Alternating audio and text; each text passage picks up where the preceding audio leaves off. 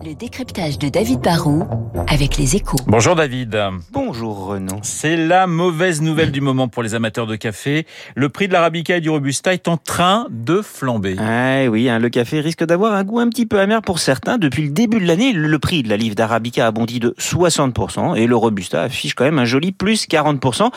L'arabica est même repassé au-dessus des 2 dollars la livre, ce qui n'était pas arrivé depuis octobre 2014. On n'est donc pas dans une simple inflation post-Covid, mais bien dans une hausse assez corsé. David, comment s'explique cette euh, flambée du cours du café? Bah, Comme toujours, c'est un mélange de conjoncturel et de structurel. Le structurel, c'est que le café, qui était avant tout surtout une boisson dans les pays occidentaux, est en train de conquérir le monde. Même les buveurs de thé asiatiques se mettent à l'espresso. Du coup, bah, la consommation monte progressivement. Quand tout se passe bien sur le fond de la production, il y a une forme de, de, de quasi-équilibre entre l'offre et la demande, et les prix restent stables ou progressent doucement. Mais cette année, la météo est venue compliquer la situation. Hein. Déjà, je ne le savais pas, mais le rendement des caféiers n'est pas uniforme. Hein. D'une année sur l'autre, une année sur deux, eh ben les rendements sont plus bas. Si en plus vous avez, comme cette année, une vague de froid au Brésil après des épisodes de sécheresse, bah, cela impacte directement la production du troisième plus gros producteur de la planète. Et du coup, bah, on se retrouve avec une demande qui va être supérieure à l'offre. Et donc, sur un marché aussi mondialisé et transparent, bing, bing, bing, les prix montent. J'aime bien votre bing, bing, bing. Du coup, est-ce qu'on va devoir, nous, consommateurs, payer plus cher notre café? Alors, peut-être un jour, mais pas tout de suite et surtout, sans doute,